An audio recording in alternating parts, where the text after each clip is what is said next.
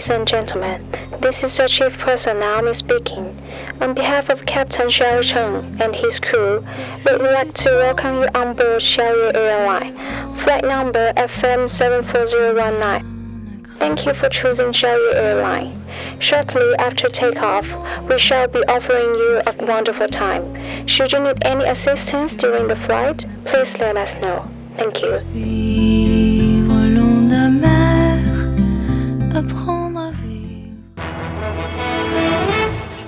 各位听众，晚上好。晚上好，今天是二零一六年五月三十一号，星期二，农历的四月二十五。欢迎收听日节目。一九九八年的今天，苹果发布了 iMac，立即在美国掀起热潮。在近亿美元的广告轰炸之后，攻城略地。今天的节目主要内容有：男子一抓好牌就晕厥，医生诊断麻将癫痫；网购活体葫芦娃被骗三十六万；游回岸边报恩，其余放生竟不游走；按摩女武汉大桥抢客，不摸甭想走。下面请听详细内容。工程师出身的老杨打起麻将来也是十分的认真专注，打了两个多小时，老杨摸起了一张好牌，突然直挺挺的向后倒去，双眼上翻，不停的抽搐，大家连忙拍脸掐人中。七八分钟之后，老杨睁开了眼睛，跟正常人没啥两样，但对自己的晕厥完全不知，以为是玩的太累了，和老伴并没有太在意。两年之后，老杨在一次聚会上又被拉上了牌桌，晕厥抽搐的情形再次发生，和上次一样，老杨晕厥了几分钟之后又自行的清醒，随后到医院做了一系列检查，没有发现任何的问题，老杨开始放心的打麻将。可是后来又发作的越来越频繁，几乎每一次上牌桌都会发生晕厥。医生介绍说，麻将癫痫又叫做反射性癫痫，如果打麻将精神高度紧张，拿到好牌过于兴奋，牌运不佳，忧虑，加之麻将花色繁多，搓麻将的声音也不小，这些都会导致大脑的神经元过度放电，诱发癫痫。癫痫的发病率很高，但是很多人如果不受到刺激，一辈子也不会发作的。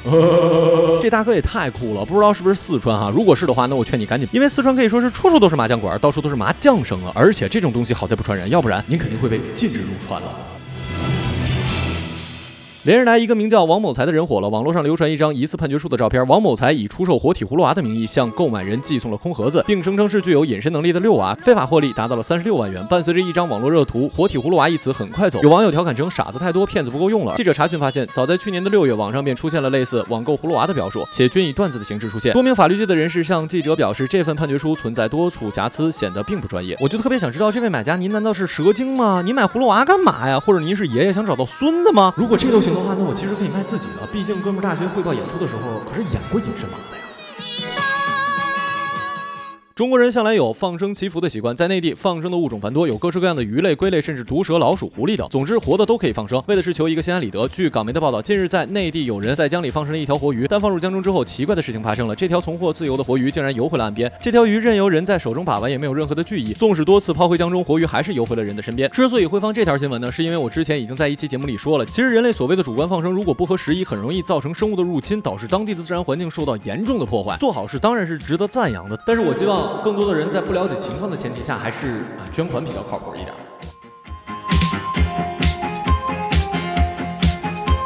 位于武汉黄鹤楼脚下的著名长江大桥，风景如画，常年游客多多。然而，一些不法人士看到了这里人气旺盛，居然盘踞在这里，以按摩之名，公然干起了男女乱摸的勾当创收。五月十九号的上午十一时许，见一女子当众将一男子抓住，硬拉了几十米远，最后硬是推进了长江大桥纪念碑背后的绿化带中，把他按在了躺椅之上，把男子的双脚放到了自己大腿上搁着，双脚一脱，便开始所谓的下身按摩。要你不要跑，我要摸的一定摸得到。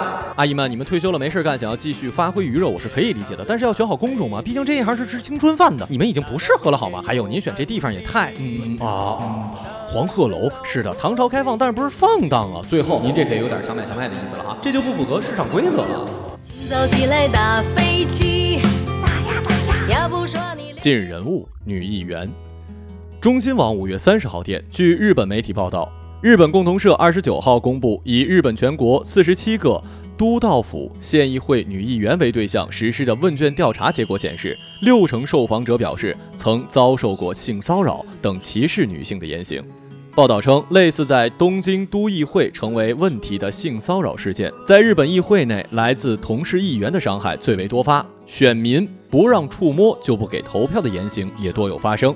在参与政治活动的同时，是否因为歧视女性的言行而感到不高兴的情况？疑问之中，有百分之五十九点二，八十七人回答说有，百分之四十点八说没有。在回答有的人当中，来自谁多选回答之中，最多六十个人回答的是同议会里的议员，接下去为选民有四十六人，还有回答国会议员等其他议员的有十六人，回答地方政府职员的有十四人。在自由技术具体内容部分，来自于同事议员被嘲笑说产子之后再来提问，在视察旅行时强行闯入酒店里亲吻等，还有来自选民在宴会上被触摸臀部跟胸部，以及投票为名强行要求倒酒等。自由技术必要的应对策略部分称，毅然态度的自卫措施之外，还有增大女性议员、扩大发言权，在议会规则中。增加防止骚扰的条款，以议员为对象的反骚扰研修等多数意见。好了，以上就是本期节目的全部内容，感谢各位的收听，我们下期节目再见，再见。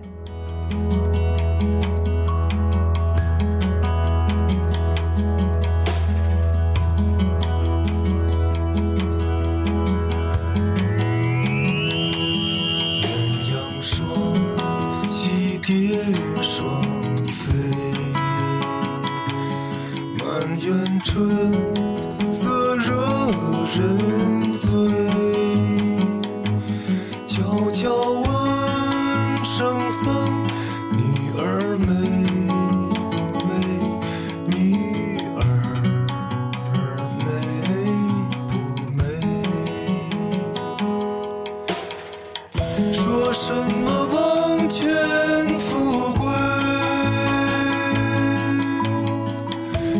什么戒律清规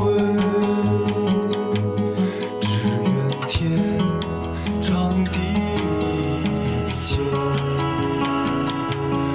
与我意中人儿紧相随。